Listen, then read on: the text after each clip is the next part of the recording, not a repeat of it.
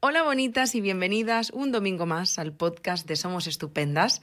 Hoy vamos a hablar de un tema que me parece muy interesante que hablemos. Y es que justamente, ahora conoceréis a la compañera que me acompaña hoy, eh, hablábamos de que, bueno, todas las personas al final nos hemos encontrado con, este tema a lo largo de nuestra vida y sin embargo no sabemos muy bien cómo afrontarlos. Vamos a hablar sobre conflictos, especialmente de aquellas técnicas eh, o herramientas que nos podemos encontrar para resolver estos conflictos que se nos presentan en la vida y en muchas áreas de nuestra vida. Hoy me acompaña Esther, ella es psicóloga del equipo presencial de Barcelona y es el primer podcast que grabamos juntas. Buenos días, Esther, ¿cómo estás? Buenos días, Yaiza. Pues nerviosilla, pero porque es la primera vez que hago esto, pero encantada de poder venir a hablar contigo de un tema que realmente es que está en todos los sitios y que nos encontramos constantemente en las sesiones de terapia. Sí, de hecho, antes de grabar que me decías, cuando mm, dijiste de grabar el podcast fue a partir de ahí que dije, o sea, que te empezaste como a dar cuenta de lo presente que realmente estaba, ¿verdad? Constantemente en todo, realmente, porque eh, ya sea a nivel interno o con la relación con los demás, al final lo que nos acabamos encontrando son cosas que tienen, tenemos que resolver. Así es. Y conflictos. Esther, en este podcast siempre empezamos desde el principio y desde el principio sería poder entender qué es un conflicto. Mm, bueno, de entrada, cuando hablamos de conflicto, lo primero que nos viene a la cabeza es algo negativo. 100%. Y ese es el problema. Y es que el conflicto realmente no es tan negativo. Un conflicto es cualquier situación donde eh, discrepemos, donde no estemos de acuerdo, donde las cosas se vean diferentes que otra persona eh, o con nosotros mismos incluso. ¿Vale? ¿Y esto por qué? Porque mm, porque es inevitable. El conflicto es algo que nos acompaña históricamente, desde siempre, eh, porque realmente todos somos diferentes. No hay nadie que sea exactamente igual que el de al lado. Y por tanto vamos a pensar, sentir, tener intereses, objetivos eh, diferentes unos de los otros. Y de hecho, si lo pensamos desde ahí y vemos que si no hubiera conflicto, no evolucionaríamos porque no habría nada nuevo que incorporar a nuestra vida. Si fuéramos todos iguales sería todo como tremendamente aburrido. Entonces, una de las primeras cosas que me gustaría decir respecto al tema del conflicto es que el conflicto no es negativo. Tiene muy mala prensa, pero no es negativo. Pasa un poco como con la ansiedad, por ejemplo, ¿no? Ansiedad, ¡ay, qué malo, qué malo, qué malo! No, si no fuera por la ansiedad, no nos levantaríamos por la mañana, no iríamos a coger el autobús, no iríamos a trabajar, nos sirve, es una herramienta más. El conflicto también, en este caso, pues para crecer, para desarrollarnos, para evolucionar. El tema está en cómo lo haces. Total. De hecho, mira, eh, me ha parecido muy bonito que dijeras esto porque justo el otro, día leía los stories de, una compañera también psicóloga, donde decía que ella sentía como que nos molestaban mucho las diferencias humanas, ¿no? En las relaciones sociales, tanto de amistad como de pareja, y son necesarias para crecer, para nutrirnos. Si, justo como has dicho, si todo el mundo pensara de la misma manera, no aprenderíamos nada nuevo. Claro, de hecho, si tú te fijas, desde que somos chiquititos nos estamos enfrentando con conflictos nada es igual, todo es algo nuevo, algo que nos lleva a aprender, a evolucionar, a ver esto como lo enfoco. y eso es lo que nos hace aprender, crecer y relacionarnos con otras personas cuando, bueno, pues eso, eh, básicamente, que, que al final crecemos por el conflicto, por el aprendizaje, por enfrentarnos, por los retos que nos planteamos. Total. Y yo me pregunto, Esther, si es algo que va inherente a la vida y a los vínculos, a las relaciones, ¿por qué nos molestan y nos afectan tanto? Vamos a ver, de entrada está un poco esto que te decía, ¿no? Eh, tenemos que tener en cuenta que en todo lo que implica el conflicto, em, como con otras muchísimas ideas, está lo que nosotros hemos aprendido sobre eso. El conflicto tiene la importancia de que nos pone en juego, nos activa nuestras emociones. ¿Y qué pasa si no sabemos gestionar nuestras emociones? ¿Qué pasa si no nos han enseñado a comunicarnos de una forma asertiva? ¿Qué pasa si nuestros vínculos, nuestras experiencias anteriores, nuestros apegos de los que hablamos tanto, mm, ¿qué pasa si nuestras experiencias anteriores con el conflicto no han sido buenas? Pues que de alguna manera pensamos que eso es malo. Si eso es malo, porque va a implicar pues, que perdamos la relación, que nos sintamos que nos están eh, imponiendo cosas, si reaccionamos desde la imposición hacia el otro, si, si no sabemos comunicarnos, todo esto nos va a generar un malestar. Pero el problema no es el conflicto, es cómo lo llevamos, qué herramientas tenemos para afrontarlo. Justo que tú me decías al principio, em, que te encuentras mucho el conflicto en sesión. Y además entiendo que tanto en sesión individual, sesión de pareja, sesión familiar, ¿cómo ves tú como, como profesional e incluso como humana mm. que afrontamos los seres humanos los conflictos? Eh, mira, eh, como está todo esto que te comentaba implicado, em, normalmente las personas enfrentamos el conflicto de varias maneras. Una, evitándolo. eh, ¿Por qué lo evitamos? Pues lo evitamos pues porque a lo mejor no tenemos habilidades, porque pensamos que vamos a perder, porque además eh, nos han educado a que perder no está bien. ¿Vale? Entonces, mm, cuidado con eso, ¿no? Eh, porque tenemos que ganar, porque no tengo habilidades para hacerlo. ¿Cómo le voy a decir a mi amiga esto si o a mi amiga o a mi pareja si eso va a implicar perder la relación? ¿Cómo se lo digo? Es que no me sale el cómo decírselo. Tengo muy claro lo que quiero, pero es que no sé cómo decírselo. Y entonces, incluso en terapia muchas veces ves cuando empiezan con el, vale, a ver, entonces practicamos y esto se lo voy a decir así. Ah, vale. Y entonces cogemos habilidades poquito a poco. Entonces, normalmente lo evitamos, ¿no? Porque ponerte con el pierdo implica posicionarte como muy desde abajo, ¿no? Muy desde lo que nos has enseñado que es entre comillas, el fracaso. Y eso nos da un miedo tremendo. Por tanto, hacemos un poco como el avestruz, ¿no? Que metemos la cabeza bajo tierra y no lo veo. No existe, tira. O a veces porque no es el momento. Pero bueno, eso es otro tema, ¿no? Luego podemos hacer pues la opción del lo me confronto. Voy a ganar.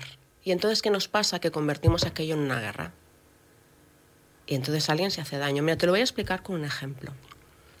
Eh, lo leí, no me acuerdo dónde, pero imagínate que tú y yo estamos en una cocina, cocinando, tú a la tuya y yo a la mía, pero de repente, pues necesitamos un limón y tú y yo nos vamos a poner un limón a la nevera y solo hay uno. ¿Qué hacemos? Pues podemos optar por el, es que yo necesito el limón, yo quiero el limón, y entramos en una discusión tú y yo por el limón.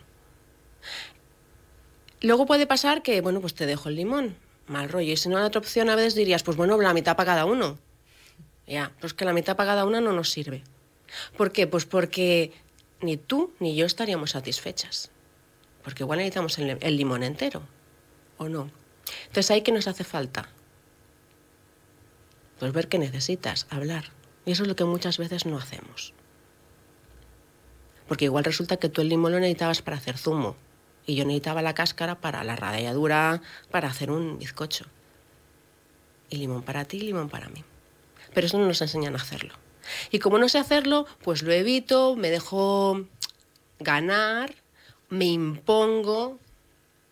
Y justamente luego hablaremos que con las técnicas de resolución de conflicto lo que conseguimos es eso, para conseguir un ganar-ganar y que no pierda nadie, que todo el mundo se sienta bien. Y desde ese punto de vista, el conflicto es enriquecedor, porque tu relación será mejor. Total. Un poquito esa es la idea. Oye, me has emocionado un poco con la idea del limón. ¿Por qué? Porque estoy como bastante emocionada. Em, porque me ha recordado mucho a la forma en la que Jordi y yo aprendimos a relacionarnos en la terapia de pareja. Es que... A negociar. Cuando nosotros llegamos, honestamente, ¿eh? llegamos eh, pues porque eh, nada que ver, pero con una historia de trauma como la mía, afectándome tanto en las relaciones sexuales, pues había cosas en las que no nos estábamos entendiendo. Pero claro, tú llegas por una demanda y ya sabes que luego salen ahí más cosas y más cosas. Y una de las cosas que salió es esta, que no sabíamos entendernos, nos quedábamos siempre como en la superficie, ¿no? De, del limón y, y estábamos ahí como, eh, pues tú esto, pues tú lo otro. Bueno, por no hablar ya del tú siempre, yo nunca, ¿no? Entrábamos ahí como en unos enzarzamientos de no, de, de- que no llegábamos a ningún sitio. Y mm, aprendimos a negociar Claro. y, o sea, es que te lo juro que es que habrá gente que diga, hombre, qué exagerada. Te prometo que de pronto nos sentimos más conectados que nunca. O sea, como si hubiera fortalecido la relación una cosa bárbara. Lo mismo había pasado al revés con otras relaciones de amistad, por ejemplo, con las que me he dado cuenta que ese tipo de, de conversación mm, no, o sea, que esto hablaremos si te parece. Sí, sí. Porque tú te puedes entrenar mucho, pero si el- la otra persona Correcto. eh, no, llega un momento donde dices, pues igual la solución es apartarme de esto. Sí. Porque hay gente que es que no puedes. No No puedes. Ya está. No puedes. Y mm, igual que ha fortalecido algunas relaciones, he perdido otras muchas por esta razón. Correcto. Pero me ha parecido como una forma muy gráfica de entender justamente Mm. eh, Claro, en este ejemplo que yo te contaba, fíjate que lo que está pasando es que, claro, ahí hay un limón. Pero cuando te paras a pensar en las relaciones de pareja o en las relaciones de amistad, en la relación con otros, no hay algo tan claro. Pero justamente ahí lo que está implicado mucho son las emociones. total. Y los puntos de vista. Mira, a mí una amiga, que no es psicóloga, en un día tomándome un café me enseñó algo que a mí me hizo pensar mucho y lo, lo utilizo mucho en terapia. ¿eh? Eh, tú imagínate que dibujas un 9, pero no un 9 de los que tienen la redondita y el palito, ¿vale? De los que son así con la curvita. Si yo lo escribo aquí en papel, tú estarás viendo un 9 y yo estaré viendo un 6. Total. Entonces el conflicto está en que muchas veces intentamos imponer, hacer ver, es que no entiendo cómo el otro no lo está viendo, que tú estás viendo un 6 y que el otro está viendo un 9. Y no nos entendemos, porque tú ves un 9 y te estoy haciendo creer que es un 6. ¿Vale? Y eso nos pasa con un montón de cosas en nuestra vida diaria, en la relación con los demás. Porque estamos tan heridos o tan fijándonos en nuestras emociones, en lo que creemos que tiene que pasar, porque además venimos mucho desde la cultura del, eh, en una pareja, por ejemplo, el cuidado, a ver quién lleva aquí, fíjate, quién lleva aquí los pantalones, o en tu casa a los hombres tienes que tal, digo los hombres como puedo decir otra cosa, ¿no? Sí. ¿Quién manda en tu casa? Y esto en pareja se nota mucho, ¿no? O en el no te dejes pisar. Wow, es que venimos desde una serie de ideas irracionales que lejos de hacernos un bien nos hacen un daño. Y el querer tener siempre la razón también a veces. A veces hay discusiones y conflictos que empezamos con el es que quiero que veas lo que yo te estoy explicando. Bueno, pero ¿qué necesidad tienes tú de que el otro vea lo mismo eh, que estás viendo tú? Si es que a lo mejor hay otra cosa. Yo esto que te contaba de- del 6 y del 9, alguna vez a, unas, a las parejas les digo, vale, pues ahora vamos a darle la vuelta al papel. Y me lo pongo mirando yo y digo, ay, fíjate, le pongo un par de antenitas, digo, es un caracol. Porque no es ni un 6 ni un 9, es lo que la pareja quiera construir. Total. Y desde ahí es cuando evolucionamos. Y lejos del, es que no me atrevo a decirle esto. Hay implicados, hay muchos miedos de cada uno. Eso es. Yo no se lo digo por si acaso mi idea de la pareja, él no lo va a entender, me va a dejar. Y ahí estamos eh, teniendo en cuenta todo lo que te comentaba antes, mis habilidades sociales, mis emociones, eh, mis miedos, mis apegos, mis vínculos, mi experiencia personal, todo eso. Por eso justamente el conflicto se ve tanto en terapia. De- además, de verdad, ¿eh? Es que está en todos los sitios. Es que incluso dentro de la resolución del conflicto, que ahora lo hablaremos, pero Mm. creo que eh, desde lo individual también hay mucho trabajo de autoconocimiento y de lo que has dicho, ¿qué me está despertando esto? Porque hay veces que simplemente quiero tener la razón, pero es desde dónde quiero tener la razón yo, ¿no? O sea, ¿qué es lo que, qué querida estoy tratando de cubrir, con qué, con qué me está conectando de mi vida pasada, de mis heridas, esto que está pasando ahora? No es esto por lo que estoy discutiendo. Viene de atrás. de atrás. Porque entre otras cosas hablamos de los eh, conflictos de pareja o con el grupo de amigos o... y, y realmente el conflicto también es con uno mismo. ¿Por qué? Pues porque yo no soy quien era hace 10 años. Yo no soy quien era ayer, de hecho. ¿Vale? Siempre estamos en constante evolución. Por tanto, van a incorporarse ideas con las que yo voy a entrar en conflicto. Es más, hay veces que incluso tendremos que hacer una negociación, y esto en terapia lo hablamos mucho también, que es que van a entrar en juego ahí dos voces. Yo siempre hablo de lo típico de las películas, el demonio y el angelito, ¿vale? El pepito grillo. Y muchas veces el tema está en poner en juego estas diferentes voces y tú, desde aquí, desde el presente, poner esas dos, eh, hacer de mediador de alguna manera y poner esas dos voces en, en, en, conexión, en sintonía, ¿no? Y decidir, bueno, vale, esto por aquí, ¿no? Y para eso, pues hace falta pues, tener una serie de recursos y saber negociar. Eso es. Pues si te parece, vamos a esa parte, ¿no? ¿Qué habilidades uh -huh. son necesarias para resolver conflictos? Bueno, pues eh, para resolver un conflicto, ya de entrada vemos que lo primero es poner el conflicto en su sitio. ¿Vale? No es negativo, cuidado, el coco no es. Mm, vamos a ver qué es esto, pero no es el coco. Luego tener muy en cuenta eh, qué es el conflicto en realidad, qué es lo que realmente está pasando. Pero como tú bien has dicho, hay cosas que igual me vienen del pasado. Pero vamos a ver, estamos hablando de un limón, cogiendo el ejemplo de antes, ¿no? Estamos hablando de un limón. Si estamos hablando de un limón, vamos a poner el limón ahí delante.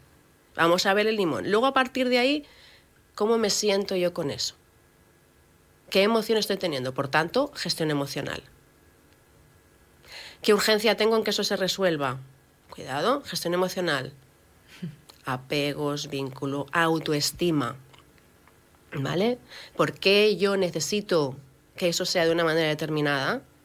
Porque si no, ¿cómo me voy a sentir? ¿O qué imagen tengo de mí misma? ¿O qué eh, imagen tengo de mí misma para poder resolver esto? Luego, ser honesto con uno mismo. Mm. Porque igual aceptas algo que no estás queriendo. Entonces, vamos a ver. Y luego, eh, toca las habilidades comunicativas. Eh, empatía. ¿Cómo escucho tu punto de vista? Vamos a intentar ver tu 9. ¿Vale? Ya sé cuál es mi 6, voy a ver cuál es tu 9. Voy a entender cuáles son tus emociones al respecto. Porque tú necesitas todo eso y vamos a intentar darle la vuelta. Y te voy a decir sí, pero esto, y te lo voy a decir bien, para no entrar en otro conflicto. Porque entonces, si no, aquello es la, la rueda del hámster, de ahí no sales, ¿no? Y a partir de ahí, buscar una solución conjunta. ¿Vale? ¿Qué es lo que el, el ganar, ganar? Que no sea un yo gano, tú pierdes, tú pierdes, yo gano, sino un vamos a ganar los dos. ¿Vale? Entonces, bueno, pues eso, comunicación, eh, autoestima, eh, gestión emocional, eh, es que es un poco todo. Pero... Es, que es eso, es que parece... Eh, hay temas, Esther, que siempre digo en el podcast, hay temas como que tú vienes aquí en plan, ah, y abarcan una cantidad de cosas que digo, yo creo que la gente no es consciente de lo que hay detrás, por ejemplo, de ¿Cómo resolvemos los conflictos? Sí, de hecho muchas veces en pareja al final acabas diciendo, vale, muy bien. Y a veces te piden las parejas, bueno, pero vamos a resolver. No, pues que perdona, yo no puedo resolver, yo soy la, la terapeuta de la pareja eh, y te voy a tener que derivar a que estos temas los puedas trabajar tú a nivel individual, porque hay conflictos que ya son individuales y que no los podemos trabajar ahí. ¿Vale? Es importante, tú lo has dicho antes, ¿no? Eh, en el tema del, eh, del, cómo lo afrontamos y cómo resolvemos los conflictos. Si tú te estás eh, trabajando tú, pero es que el otro a lo mejor no está en el mismo punto. Justo. Es que entonces no puedes arrastrar. Es que de hecho eso te iba a preguntar porque lo veo venir, eh, porque además nos lo, nos lo preguntan mucho, en plan, hay cosas que son maravillosas, son idílicas, una persona escucha este podcast y dices, perfecto, lo voy a poner todo en marcha, a ver qué tal funciona pero tú no puedes controlar al otro, tú no puedes, se te escapa. Entonces, ¿cómo podemos hacer o qué podemos hacer cuando tú, muy bien, has hecho todos los deberes, has ido a terapia, has pedido ayuda, te has revisado, has revisado tus vínculos, tu forma de relacionarte, ¿no? tu apego, tu historia de vida, un poquito todo, tu autoestima, tus habilidades sociales, y estás preparadísima para tener una, una, un buen enfrentamiento eh, a los conflictos. Sí. Y el otro no ha hecho ni uno de esos deberes. ¿Qué hacemos? Bueno, pues yo, primero, eh, creo que hay veces que el conflicto no tiene solución. O no tiene la solución que inicialmente queremos. ¿Vale? Em, si la otra persona, como tú bien has dicho, en un conflicto entre dos, tú tienes el 50%, el otro 50% depende del otro. Entonces es muy complicado eh, cambiar al otro. El otro cambiará solamente si quiere. Entonces tendrás que ser muy consciente y muy honesto de cuáles son tus necesidades. Porque, mm, por desgracia, el hecho de que tú quieras que aquello funcione, a veces habrá una serie de frustraciones, una serie de situaciones que es que hay que aceptar que es así. Y en, la relación con el otro es importantísimo el respeto, ¿vale? Y aceptar que a lo mejor es una decisión que, que no está en tus manos y que además la persona no lo quiere cambiar. Entonces tú puedes proponer, puedes intentar convencer, pero nunca vencer. Entonces habrá problemas que no tendrán solución, habrá conflictos que no tendrán solución y tú tendrás que decidir si esa relación te vale la pena o no porque sobre todo yo siempre digo lo mismo, creo que eh, las relaciones, pues yo te quiero, pero no te necesito. La realidad es esa. Yo puedo seguir adelante, me dolerá mucho no estar contigo, pero sobre todo es importante ver qué es lo que quieres tú. Tu felicidad está por encima de todo lo demás.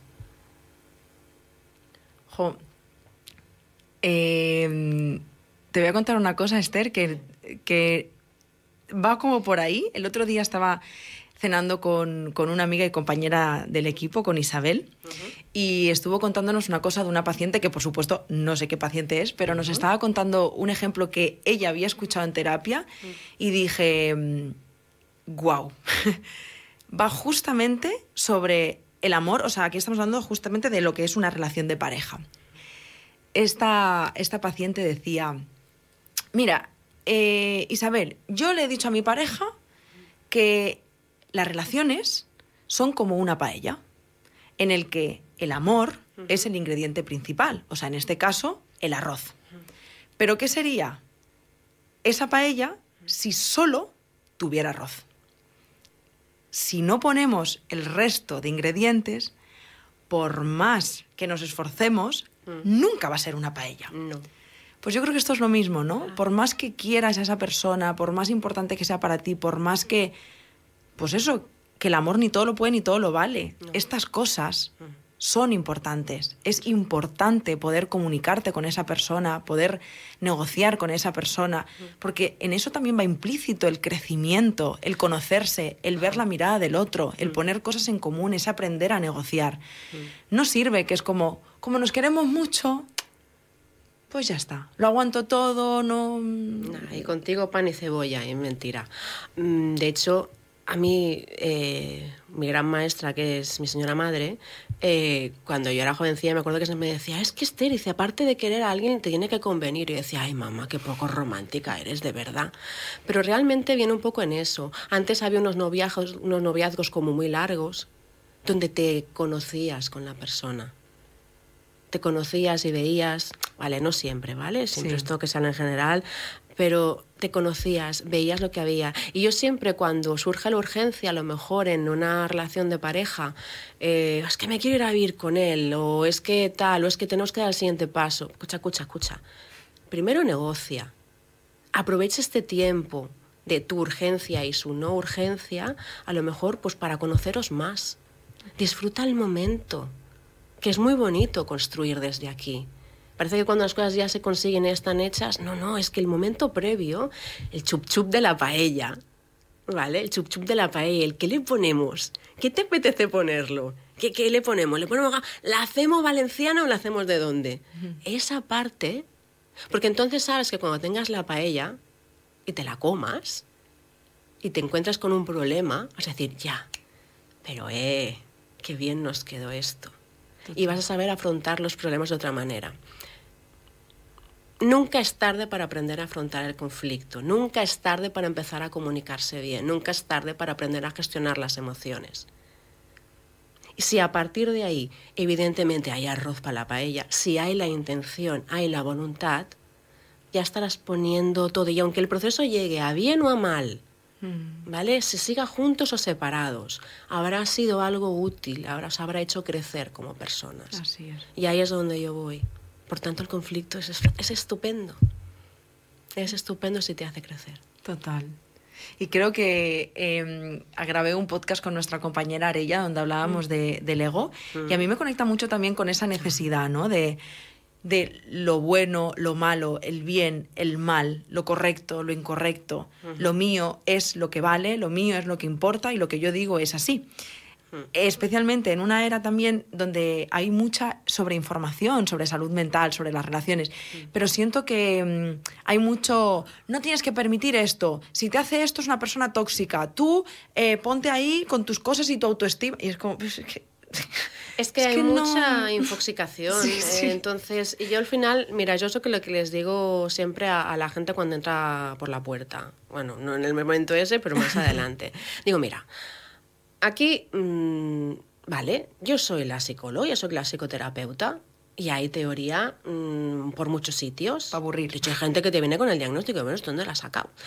Eh, pero hay una cosa que les digo, digo, yo no voy a leerme ningún libro.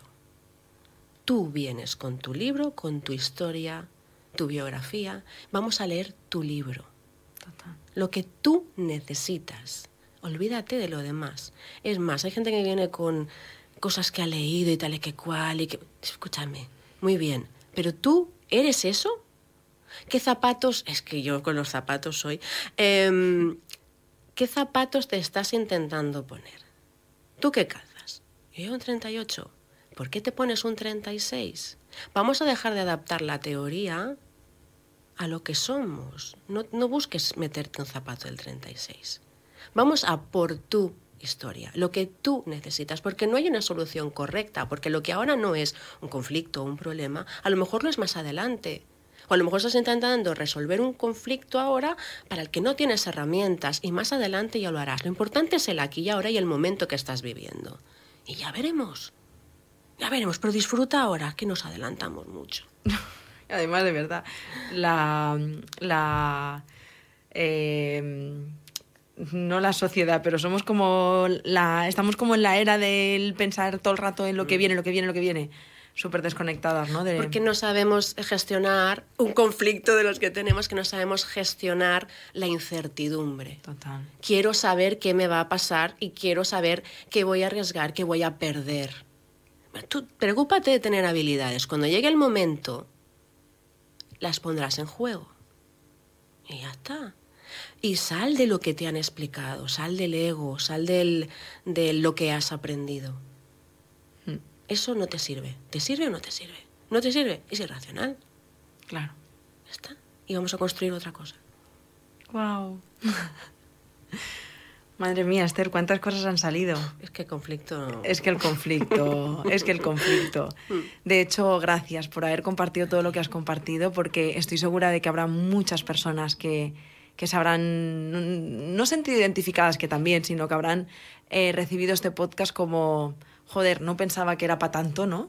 Y me doy cuenta quizá ahora mismo de lo mucho que, que interfiere en mi vida el no mm. saber. No, no solo el no saber cómo resuelvo los conflictos, sino también si que existen otras formas más funcionales para hacerlo. Sí, y sobre todo lo importante es que no es negativo y que lo importante es cómo lo enfoques y que existen soluciones. Así es. Y mira, justamente hablando de eso, eh, siempre os lo decimos. Nos podéis escribir, eh, podéis hacer terapia tanto online como presencial.